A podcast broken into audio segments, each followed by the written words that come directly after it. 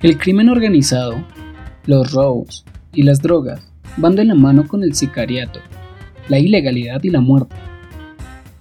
Y si una persona con poder tuviera el dinero suficiente, podría pagar para que su enemigo pasara a la otra vida.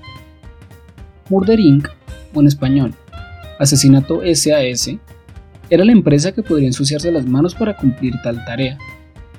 Y entre su base de empleados estaba la persona de la cual hablaremos hoy.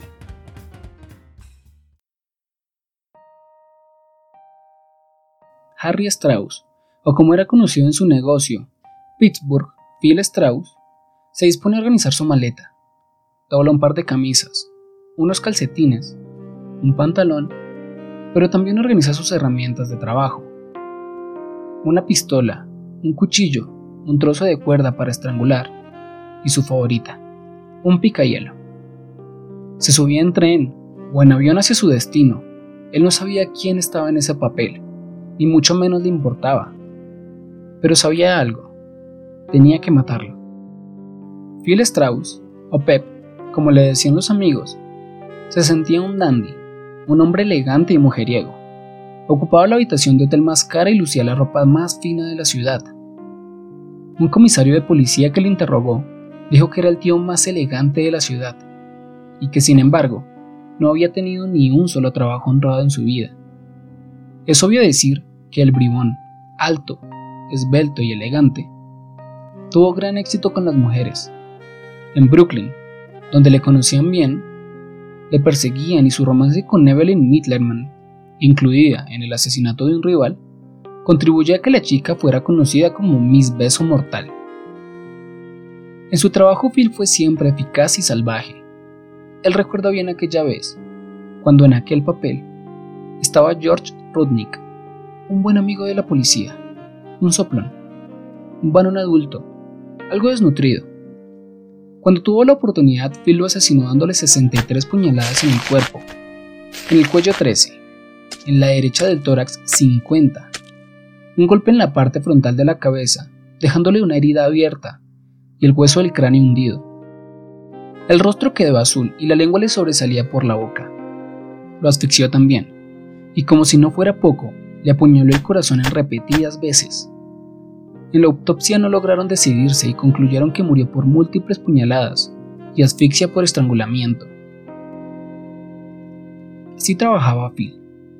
Como todo profesional, se aseguraba que el contrato se había cumplido y que ahora que el nombre solo fuera mencionado en el funeral. Phil hacía bien su trabajo, pero su paciencia no era su mayor virtud, ya que por ejemplo, en un contrato que obtuvo en Detroit, no lograba encontrar ninguna oportunidad de cumplirlo, pues Harry Millman siempre se mantenía cubierto o rodeado de multitudes. Comía en restaurantes repletos de gente. Cansado de esperar, Phil se levantó y sin dejar terminar a Millman su comida, le disparó con dos revólveres. Y de paso, hirió a otros cinco clientes. A Phil también le gustaba dejar mensajes. Uno de los nombres era de un hombre adicto a las tragaperras. Le encantaba quedarse el dinero. Lo asesinó de 32 golpes con el picayelo. Lo amarró a la máquina que su víctima tanto le gustaba. Lo tiró a un lago en las montañas de Catskill. Y una semana después, hinchado, el cadáver subió a la superficie por los gases y la descomposición. Y allí Phil aprendió también una lección sobre cadáveres. Cuando a sus colegas les dijo que para evitar que el cadáver flotara, tendría que ser doctor de medicina. De todos los contratos que Phil obtuvo, solo falló en uno. Y hablando de nuevo de su poca paciencia, se dirigía a Florida a asesinar a un mafioso, siguiéndolo hasta el cine y sentándose en la última fila, llevando consigo una pistola, y queriendo evitar usarla debido al ruido que podría hacer, buscó alrededor de la sala y encontrando un hacha de incendios, la tomó y se acercó a su víctima. El mafioso se levantó y se sentó unas filas más adelante. Phil se hartó, soltó el hacha, salió del cine y volvió a Brooklyn. Le comentó a sus colegas que ese tipo era un maldito culo inquieto. Experto en su labor, Phil también lograba persuadir a sus víctimas. En un contrato en Florida, tendría que matar a un viejo mafioso que ya tenía su buena edad y muy mal inglés. Phil no encontraba forma de llevarlo a algún lugar discreto para cometer su trabajo sin testigos así que de forma arriesgada le mostró su maleta llena de armas al mafioso, y a base de señas le pidió ayuda para cumplir su contrato.